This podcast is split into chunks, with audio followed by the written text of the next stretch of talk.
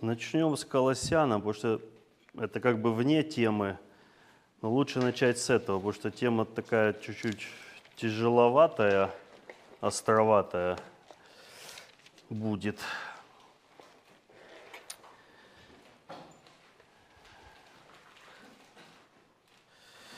Э, Колоссянам сейчас скажу, глава вторая.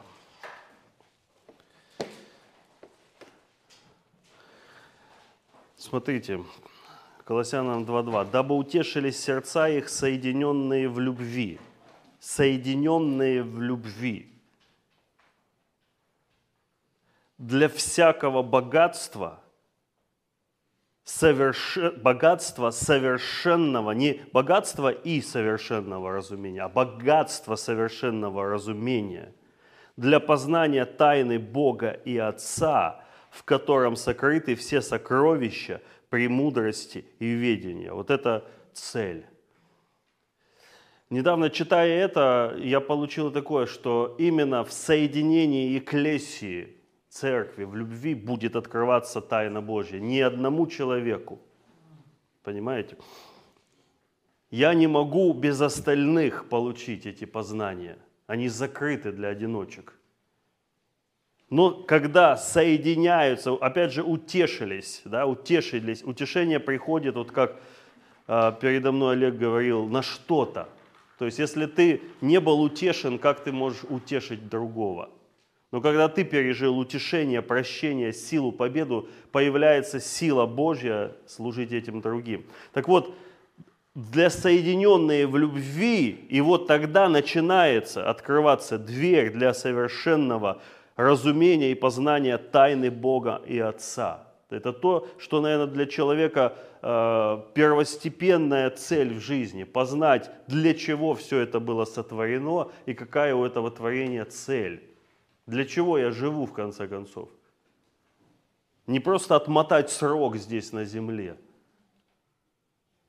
Потому что большинство людей, ну, написано, э, вот люди говорят – Э, я такой труженик, я, я работаю всю жизнь. А для чего ты работаешь? Написано, к тому понукает его живот его, брюхо его, есть хочется. Вот поэтому человек работает. Это не какой-то подвиг, потому что хочется кушать, хочется одеваться, надо кормить кого-то, там, детей, жену, маму, там, папу.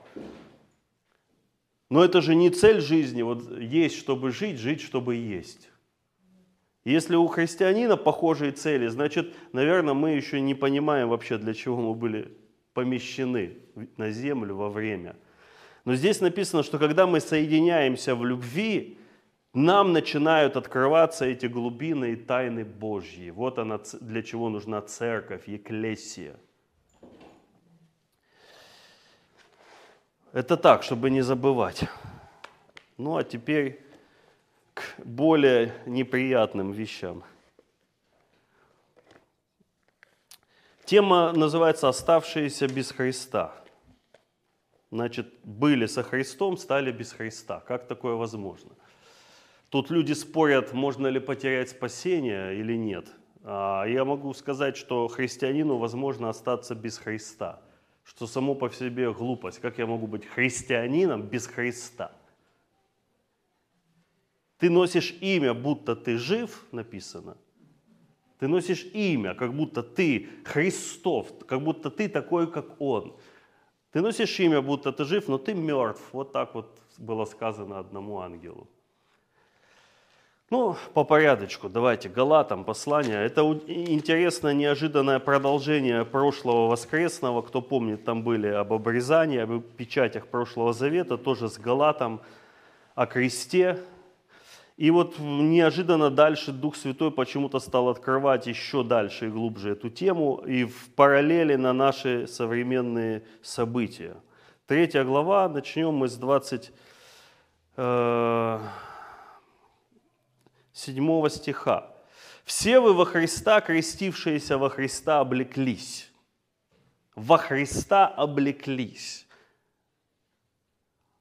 А кто Христос? Это ж не одежда – кто есть по себе человек? Это личность.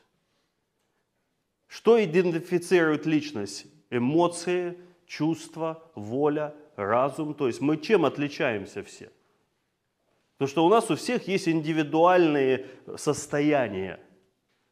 Так вот, облеклись во Христа, это значит облеклись в Его чувства, в Его эмоции, в Его мысли, в Его желания.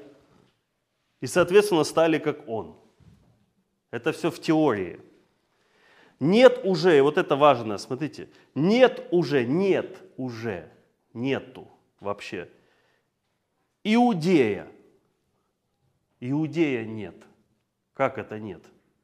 Мы же знаем, что есть. Но нет где? Нет во Христе. Не вообще нет, а во Христе нет иудея, ни язычника. То есть вот два, два лагеря противопоставляются. Почему нет, нет иудея язычника? Потому что это всегда разделялось. Ты чьих будешь? Ты иудей или ты остальное все? Великое приобретение быть иудеем, так даже где-то говорилось. Но во Христе нет уже этого. То есть во Христе эта граница была стерта. Дальше. Нет раба, ни свободного. О чем идет речь? Речь идет о физических, конечно же. Вы представляете, что в те годы было рабство. Рабство было официальным и законным. И мы, в принципе, нигде не видим особо каких-то таких призывов к бунту против рабства. Написано, если есть возможность стать свободным, воспользуйся этим. Но также апостол Павел в Ефесянам пишет, рабы, будьте покорны господам своим. Как это? Для нас это вообще не вылазит в голову. Почему он приветствовал или поощрял рабство, рабство? Да потому что во Христе нет уже раба или свободного. Ты что, за рабство? Или ты за свободу от рабства? Определись уже. Я во Христе. Дочитаем. Нет ни женского, ни мужского. Вернее, нет ни мужского, во-первых. Важное замечание. Ни женского пола нету. Но мы знаем, что есть. Но во Христе этих различий нет. Но вы все одно в Иисусе Христе. Если же вы Христовы, то вы семя Авраамова и по обетованию наследники. И вот что мы имеем сегодня. Сегодня мы имеем то, что люди хотят, чтобы мы заняли чью-то позицию. Ты за этих или ты за этих? За кого ты в этой войне сегодня? Кого ты поддерживаешь? На чьей ты стороне? Вот что хотят люди от нас. Ты за иудеев? Молодец, если за иудеев. Или ты за язычников? Что-то мы не поймем. Ладно, ты за свободных, за свободных ты или за рабов. Не вздумай сказать за рабов, мы заблокируем тебя навсегда. Но мы, читая это слово, вот так вот оно открылось сейчас. Нет, мы выше всего этого. Если мы, опять же, во Христе. Если мы не во Христе, да, мы будем за иудеев или за язычников, за рабов или за свободных, за мужчин или за женщин. Смотрите, написано, сейчас я найду в, а, если я не ошибаюсь, в первом Коринфянам, сюда же очень хорошо, в первой главе, 22 э, стих. «Ибо иудеи требуют чудес, а эллины ищут мудрости». Вот эти два лагеря. Одни требуют чудес, другие мудрости. Чего хотите вы? Если ты хочешь чудес, ага, это сюда. Мудрости ты желаешь? Сюда тогда. А мы проповедуем Христа распятого. То есть Павел говорит, мы не там и мы не тут. Для иудеев соблазн, для эллинов безумие. То есть ни тем, ни тем ты становишься неугодным. Для самих же призванных, вот эта категория, иудеев и эллинов, Христа, Божью силу и Божью премудрость. Кто такие иудеи и эллины? Кто такие рабы свободные? Кто такие мужчины и женщины? Это земные категории. Земные. А что сказано нам? Если же вы воскресли, то ищите горнего, где Христос небесного. Христос не земной, Христос небесный. Поэтому, читая Евангелие о жизни Иисуса, мы не видим каких-то политических маневров от Него – и хотя у Израиль был не свободен на тот момент, мы практически не видим каких-то выкриков в сторону Римской империи и призывов свергать с себя иго рабства. Наоборот, он больше проблем имел с иудеями, с фарисеями, вернее. Так вот, где мое сердце сегодня? В земном или в небесном? Вот сейчас это так четко, кристально стало видно. И каждый увидел себя.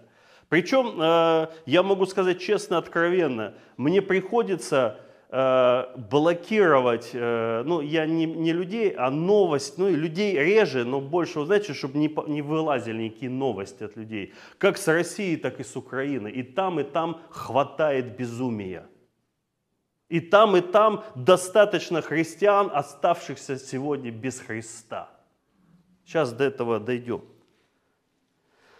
Так вот, когда ты ввязываешься в противостояние иудеев и эллинов, рабов и свободных, женщин, мужчин, да неважно, вот что это за... Он просто привел самые такие яркие категории на тот момент. Когда ты ввязываешься в, этого, в это противостояние, занимая чью-то сторону и говоря, вот тут-то точно Господь, Господь-то точно на стороне свободных. Мы не рабы, рабы не мы.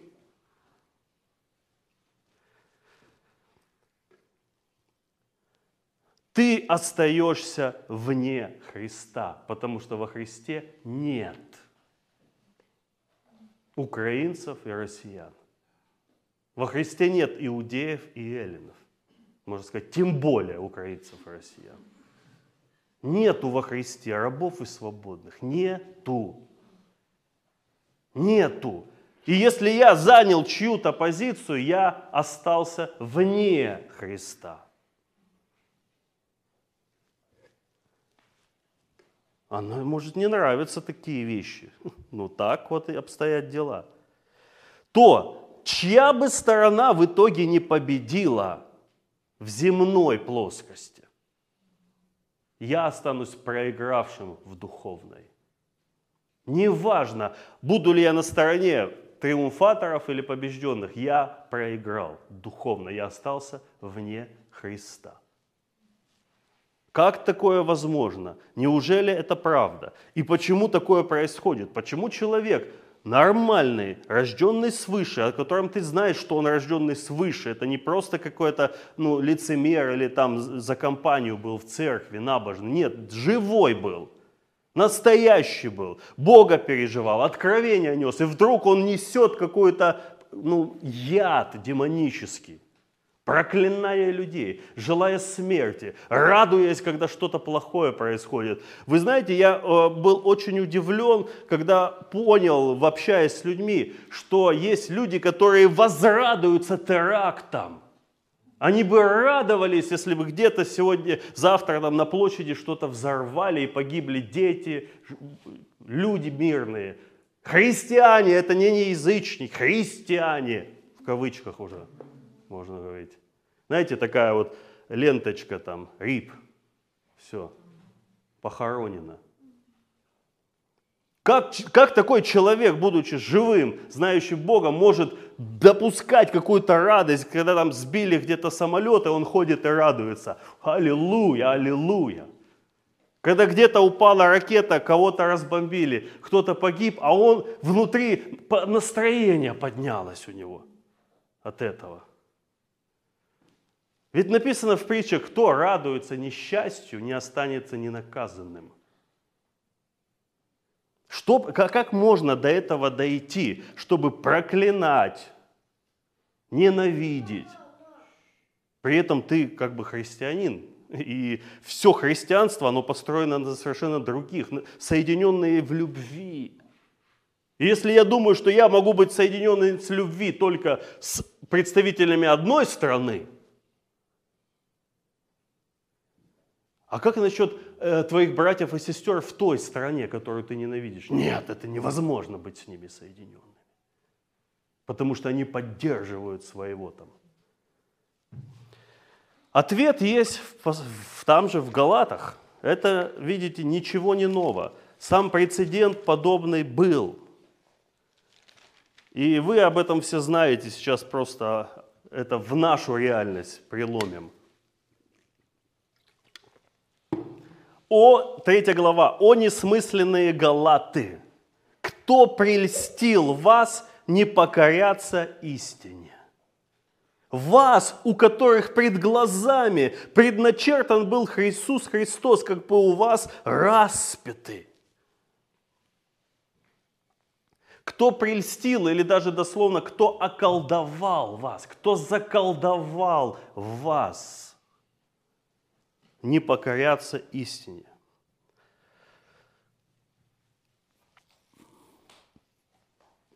Эту неделю, когда мы начали молиться, вот против терроризма, против всех этих готовящихся терактов в странах. Я не имею в виду только Россию, это и Украина, и Белоруссия, да и Европа, там сейчас уже слишком большой спектр. Очень сильно переживал всю неделю, я думаю, многие чувствовали давление демоническое. И знаете, я очень был удивлен, откуда этот дух, почему этот дух завязан сюда. Это был дух колдовства. Колдовства. И казалось бы, он вроде бы как не связан, вот эта вот война, терроризм и колдовство. Но на самом деле, э, вот, вот, кто заколдовал вас не покоряться истине? То есть Галат это церковь. Это церковь, знающая Христа.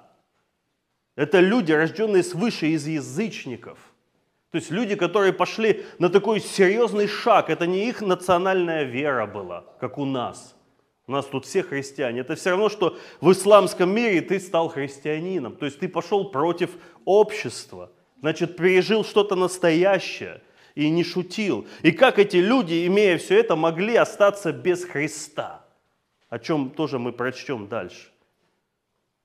Кто прельстил, кто заколдовал вас? Так вот, колдовство стоит почти за всеми измами, измами современными и идеологиями. Вот где есть идеология, где есть убеждение какое-то людей в чем-то, там, скорее всего, находится и дух колдовства. Потому что, когда мы говорим дух колдовства, представляется в, в уме какая-то бабка-колдунья, колдун в капюшоне, там, с пентаграммами, свечами обложенный. Но колдовство, что это по сути? Об этом тоже Дерек Принц хорошо учил.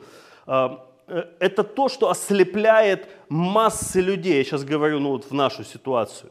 Ослепляет массы людей, манипулирует сознанием, навязывает убеждения. Вот за всем этим стоит дух колдовства и обольщения.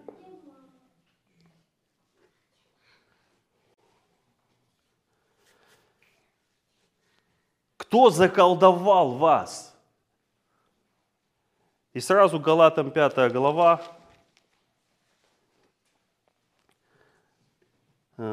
4 э, стих. «Вы, оправдывающие себя законом, остались без Христа, отпали от благодати». Здесь прецедент того, что христианин может остаться без Христа, вне Христа. Поэтому запомните, что за измом, если вы чувствуете, как вами овладевает какой-то изм из существующих, и вдруг вас тянет к земному, вдруг вы начинаете горячо любить приверженцев вот этой стороны, ну, скажем, иудеев, и как-то ненавидеть тех, кто с той стороны, то это говорит о том, что уже дух колдовства начал работать. Что делает дух колдовства с людьми? Он искажает реальность людям, он искажает э, понимание, он э, э, сгущает краски. 2 плюс 2 становится 150 в твоих глазах. Там, где ты, ты уже не можешь видеть трезво, ты начинаешь видеть врагов в людях, которые вообще тебе не враги. Ты начинаешь иметь трепетные, теплые чувства к сволочам и подонкам, но просто они в том же изме, что и ты. К убийцам. Вот что делает дух колдовства. Люди начинают восхвалять нечисть разную. И просто за компанию, за то, что ты не, ну как бы оказался с другой стороны, ты становишься для них нечистым. Не из-за того, что ты нечистый. Колдовство, конечно, рано или поздно придет прозрение, но поздно, когда оно приходит, уже поздно что-то менять становится. Потеряны годы, Поэтому люди сегодня, христиане, очень многие в этом военном конфликте остались без Христа. Отпали от благодати. Те, кто сегодня занимают какую-то позицию в этой войне, вот такую «мы вас, э, во имя Иисуса», остался без Христа. Потому что во Христе Иисусе нет.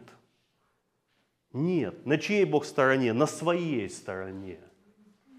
Он никогда не был ни на чьей стороне, и даже на стороне Израиля. И то, что он помогал Израилю, не означало, что он закрывает глаза на то, что происходило в Израиле. И кто больше всех подвергся суду? Израиль. И если мы кричим «Бог на нашей стороне», так нам и спроса будет больше с нас тогда. И судов будет больше. И сколько раз Израиль был отдан оккупации, отдан на разорение за свои упорство и грехи. Бог на своей стороне, вот что надо понять. если мы во Христе, мы на Его стороне.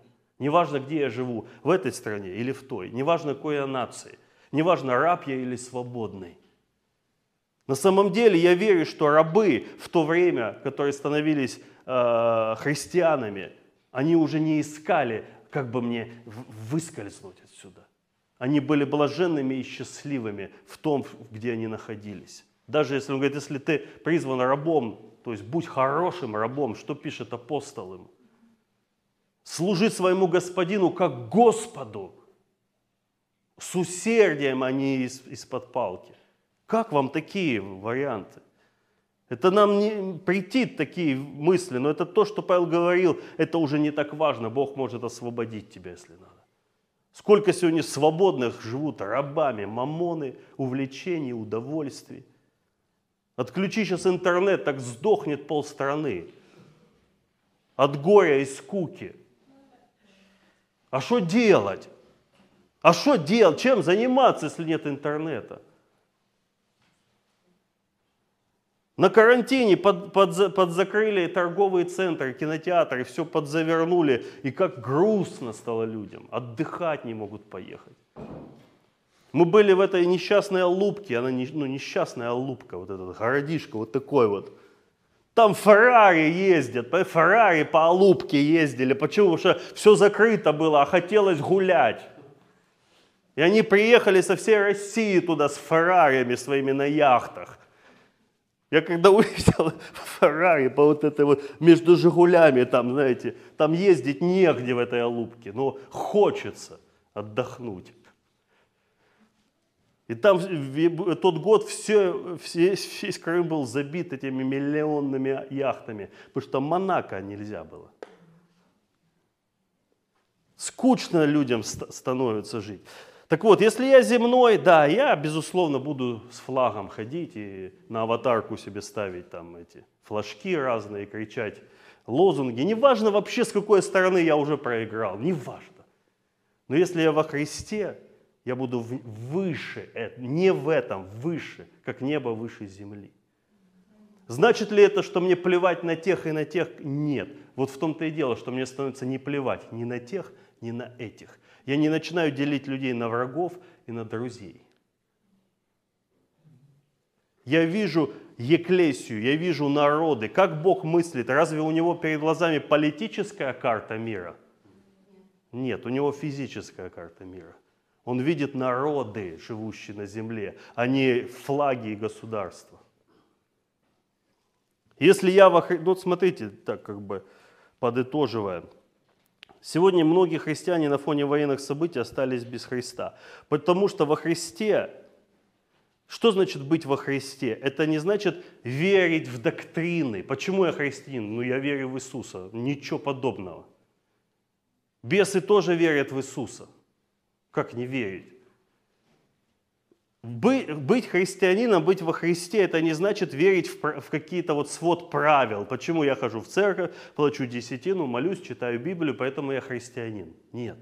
Быть во Христе – это плоды и состояние, любовь. Вот что значит быть во Христе. Радость, мир, долготерпение, благость, доброта, то есть милосердие, вера, кротость, воздержание – где здесь агрессия, гнев, ненависть и желание кого-то убить? Где здесь радость от того, что расстреляли или избили где-то кого-то? Я не вижу. Вот что значит быть во Христе. Это быть в тех же чувствованиях, что и Христос. А если у меня сегодня этого нет, я вне Христа. Вот и все. Это не значит, что я не спасенный. Скорее всего, я буду спасен, как головня из огня, даже вот в этом всем. Если совсем не уйду далеко. Это быть в том же, что и он. 1 Петра, прочитаю еще сюда же, вторая глава.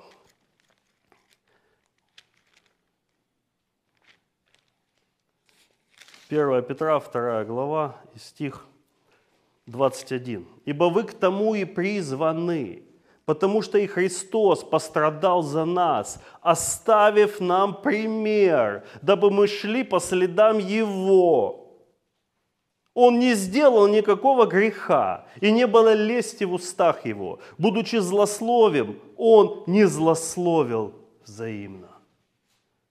Страдая, не угрожал, но предавал то судье праведному он грехи наши сам вознес телом своим на древо, чтобы мы, избавившись от грехов, жили для правды. Ранами его мы исцелились. Вот у кого сила исцелять будет. Бог дал нам служение примирения, а не вражды и распри. Возможно, придет время, когда многие христиане опомнятся, когда вот этот колдовской дурман, знаете, когда э, вы все помните, ну, большинство из вас были когда-то в алкогольном или наркотическом дурмане, и вы знаете, что вы не можете в этот момент здраво все мыслить, все по-другому реальность кажется, и потом, выходя из этого состояния, за голову люди хватаются. Что я делал? Почему я не видел? Зачем я это сказал? Зачем я туда пошел? Возможно, скоро придет к христианам понимание, что они уже не христиане. Они вне Христа остались. А чьи это желания? Украсть, убить и погубить. Чьи это желания, э, чтобы злорадствовать, радоваться злу происходящему, радоваться гибели, смерти, радоваться. Я помню, когда, ну, эти, знаете, начала такие вот были, когда мы молились за, помните, пересохшие водохранилища, мы остались без воды, Днепр закрыли и высохли водохранилища, и земля сохла несколько лет. Я помню, как мы молились э, на водохранилище, почти пустое оно, и фотку сделали, ну так пророчески сделали фотку, что оно будет наполнено, и потом мы сфотографируем это. И выложили, говорит, братья, сестры, молитесь. Я помню, как мне стали писать христиане, «Э, вы засохнете там в Крыму. У вас не будет никогда дождя. Кто, смотрю, верующие проповеди выкладывают. Как может верующий человек желать зла? Этот человек облечен уже не во Христа. Мы знаем, кто такой отец лжи, отец зла, отец вот этих всех чувств. Почему Ишуа сказал, ваш отец дьявол? Не из-за того, что дьявол их родил, а из-за того, что они говорят, вы хотите исполнять прихоти вашего отца. Какой, отец, какой отец сегодня меня направляет мою душу в этом всем, когда я читаю новости?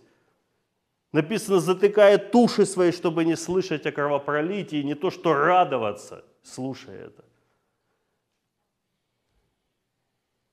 Я расскажу случай тоже из моей жизни, когда э, я был в Израиле. Вы знаете, что в Израиле, вот то, что сейчас у нас там Россия, Украина, а в Израиле это уже очень много лет, арабы и евреи. Они друг друга ненавидят. Не, им приходится жить рядом, особенно в Иерусалиме. Но вот это, я удивился, когда э, мы общались, и один э, верующий еврей сказал, как ты думаешь вообще, вот эти арабы, у них есть хоть какая-то цель, для чего их Бог создал? Ну, то есть какой-то бессмысленный народ. Я не знаю, я не знал, что сказать, честно. То есть для меня, честно, но я скажу, ну, арабы, такие же, такой же народ, как все другие, их много народов, но я не был вовлечен в этот конфликт. Во мне не селось. И я помню, как э, в тот момент в Австралии, э, если вы помните, э, парень взял автомат, зашел в мечеть и поубивал очень много мусульман во время молитвы в Австралии. Это было, ну, может быть, в 18 году или тогда примерно. То есть просто какой-то фанатик, э, белый парень, просто поуничтожал мусульман, и там, по-моему, 50 или сколько-то человек он убил. Ну, просто безумный. И я помню, как э, несколько моих знакомых евреев, и мы вот были там э, в гостях, и говорит, слышал там минус, 6, минус 60 муслимов. Класс! То есть они радовались искренне, как будто их команда по футболу выиграла. Вот точно так же и уверенные мусульмане там радуются. Если я, христианин, попадаю вот в такое уже состояние, когда начинаю радоваться, что где-то убили кого-то с, с той стороны, я не христианин. Кто угодно, сектант, не знаю, сочувствующий, набожный. Но я не во Христе я вне его, потому что во Христе нет ни иудеев, ни язычников. Нет ни россиян, ни украинцев во Христе. Ни раба, ни свободного. Но все и во всем Христос. И смотря на жизнь Иисуса Христа, мы видим, Он никого не бил. Ну, кроме там в храме, когда Он выгнал, и то Он же не издевался, не смаковал это. Мы не видим его какой-то, ну, каких-то, вот знаете, вот этих вот, а, вот так вам и надо. Вот это вы сейчас получите. Я воскресну, я такое вам сейчас устрою здесь. И тебе, и тебе, и тебе, попомните меня. Он говорит, я могу 12 легионов ангелов призвать, и я это не делаю. Какая сила? Где является Божья премудрость? Это там, где ты идешь вопреки земной мудрости. Там, где все говорит о том, что твое сердце должно ожесточиться, и ты должен ненавидеть, а ты любишь. Это и есть Ефесянам 3.10. Свидетельство начальством и властям на небесах через церковь о многоразличной премудрости Божьей. Это то, что ну, вот высшее, да, высший момент – это Э, мученики за Христа. То есть, когда человек идет на смерть за свою веру и не отрекается от Христа. При том, что все ему говорит, да Бог тебя не сохранил, посмотри, Бог не защитил тебя. Где твой Бог? Как у Иова это все было. А человек говорит, я, Бог сильно спасти меня, да, от этой печи, но если он и не спасет, я все равно буду верен ему. Вот и все. Вот такие вот события сегодня происходят. Сейчас свое сердце надо хранить во Христе. И мир Божий, который превыше всякого ума соблюдет сердца ваши и помышления в Иисусе Христе, значит, они могут уйти оттуда.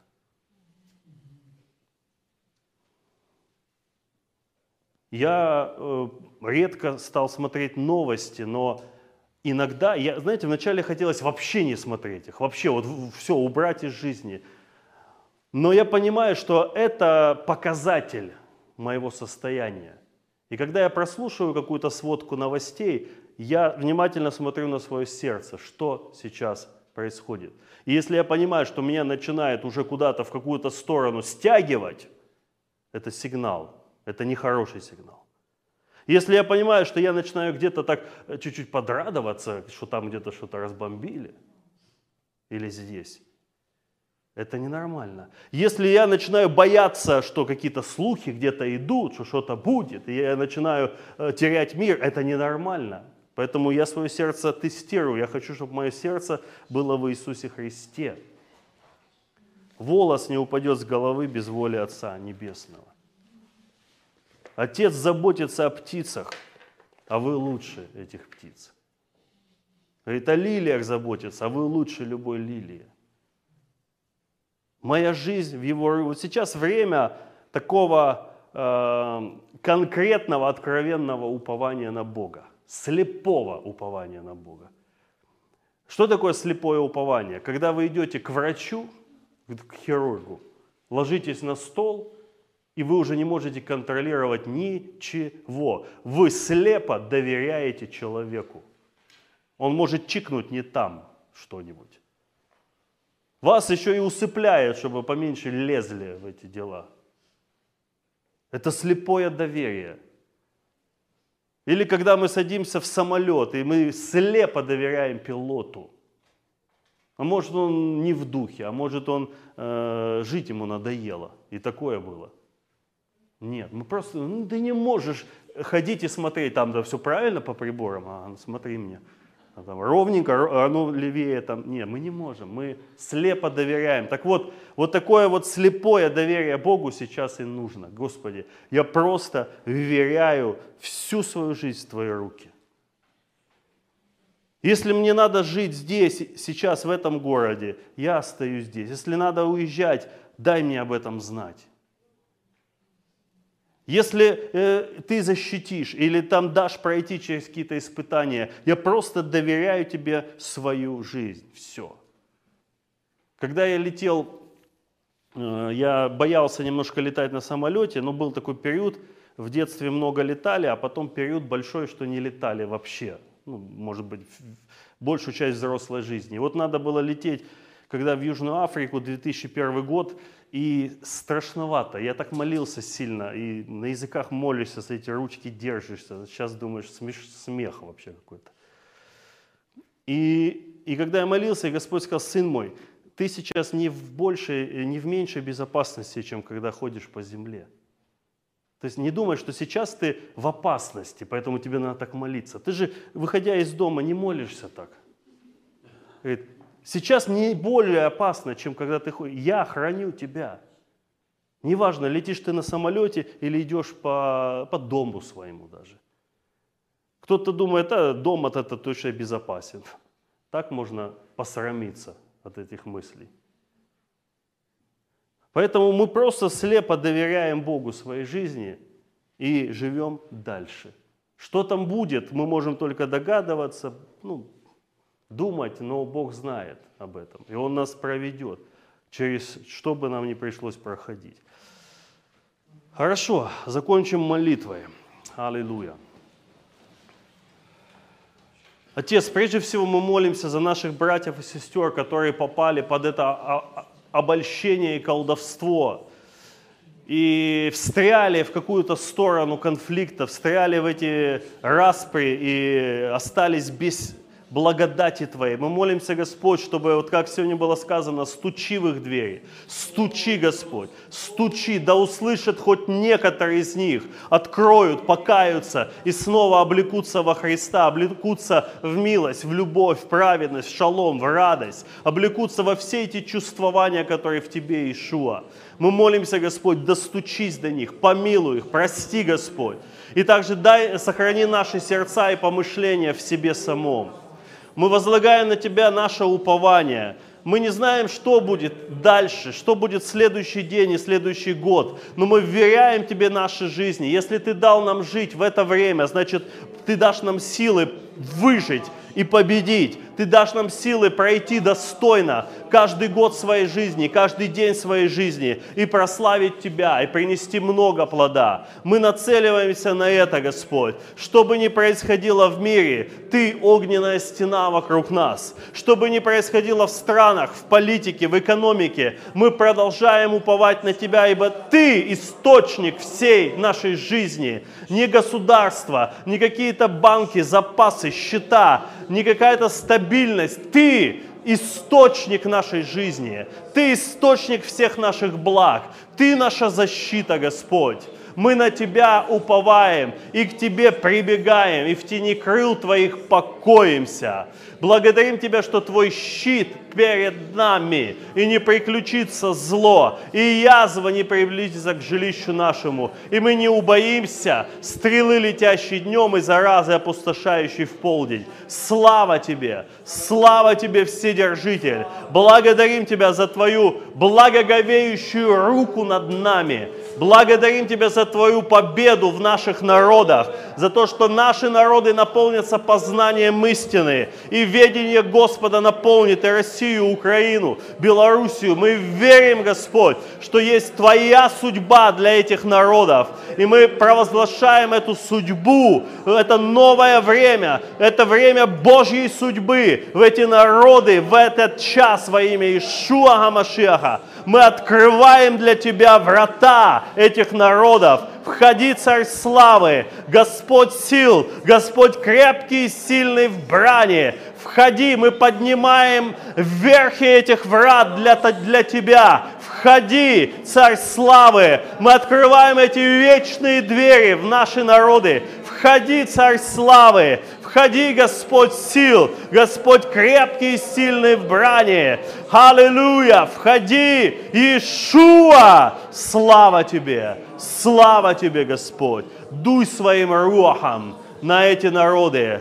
Прежнее время умоляло, но последующее время возвеличит нашу землю и наш народ. Слава Тебе, Господь! Аллилуйя!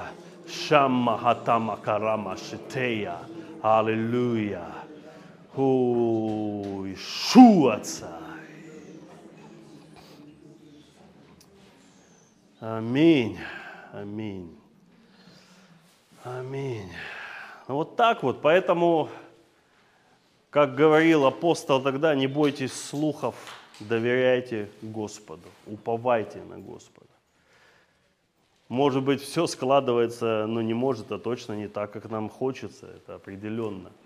Но положа руку на сердце и сказав честно, ответив честно самому себе, а что бы было, если бы этого ничего не было? Да все было бы так, как и шло. Вот так бы.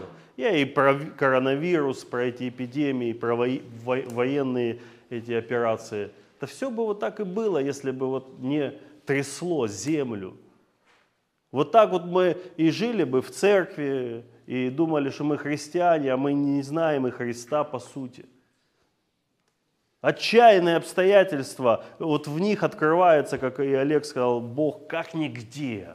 Вот сейчас так обострилось, вот этот водораздел, развилка. Шу! Одних сюда отсеяло, других сюда, а кого-то туда. Вы с нами или не с нами? Мы с Ним.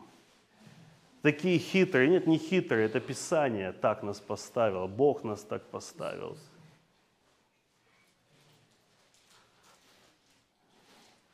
Аминь. Хорошо. У меня мысль тоже была, как, может, озвучу. Просто как-то переживание было, такое понимание пришло. Оно как раз вот с кризисами связано тоже. Вот этот, вспомните историю, когда, а, когда Илья а, у потока какое-то время находился, помните? То есть он сказал, что не будет дождя, и, и началась засуха, начался голод в земле, и Бог ему сказал идти там находиться у потока, и вороны приносили ему хлеб и мясо написано. И у меня такое вот понимание пришло. Ну, то есть, э, получается, катализатором этого кризиса был ну, пророк, да, то есть, ну, по сути, церковь, можно сказать. На тот момент э, там где-то еще было 700 человек, а остальные все Ваалу были, скажем так, да, ну, как бы церковь Израиль, он, он был, как бы, выдал о поклонстве там жестком, получается. То есть эти суды, они как бы катализатором были, то есть, да. И я просто увидел так, что вот как-то даже Юра, по-моему, ты делился, что, что Бог будет располагать людей, которые находятся, да, а, неверующие, да, там, ну, именно их сердца располагать. И я увидел вот эту аналогию. То есть я увидел именно э, вороны вот в Писании, э, которые, это вот именно вот этот прообраз, прообраз людей этого мира. Но не просто людей этого мира. Я увидел, ну вот из опыта я сейчас прохожу, вот у меня клиенты, я даже вот что-то вот как будто бы вот такое ощущение, я увидел, как, вот, как будто бы у них есть пророческий дух. Они неверующие, они не знают Бога. То есть ворона отчасти как бы, она, по-моему, даже не кошерная, но, но как бы есть какой-то пророческий в ней смысл. Вот, ну, как я увидел. Не, не зря же говорят, там, ворона накаркала, да, там, или что-то типа того. Ну, то есть, не, я, я вот так увидел, что это может, может так, ну, не то, что может, увидел вот такую аналогию. То есть Бог может призывать людей не просто там, а у которых, видимо, у него, с ним есть какой-то разговор, скажем так. То есть через это Он их будет благословлять. Через то, что они будут служить народу Божьему, Он будет располагать их сердца. Но в них уже есть начаток какой-то, может, они еще не спасены, они Бога не знают. Ну, так я увидел просто. Такой, так, такое вот, ну, это просто небольшое такое вот. Ой, Хочется надеяться, что у кукушек нет пророческого дара. А то как-то жить груз, грустно может стать. Ну, про воронов, да, интересно, что, да, везде Господь, короче говоря. И еще источник, у которого он был, я там посмотрел тоже переводах, а, он именно там есть одно из значений, название самого потока как отрезанный, что вот касается воды. То есть Бог его как бы отделил от Израиля. Израиль находился вот именно в засухе, в голоде, а Илья от Бога имел обеспечение. И, вот, и после того, когда он пошел в Сарепу Сидонскую, это тоже язычница была, получается. То есть она, почему он и говорил, э, ну, Иисус, по-моему, да, говорил, не, не пошел в Израиль, а, а именно к язычнице в Сарепу Сидонскую, и их там рвало фарисеев, из-за того, что он про язычников им говорил. Ну, то есть Бог будет использовать мир, но именно у него есть свои как бы, отношения с людьми, которые находятся в мире, которых он, видимо, будет через эти вещи. Она же она ж уверовала в Бога после чудес этого. Да. Ой. Ну, аминь, всем шалом.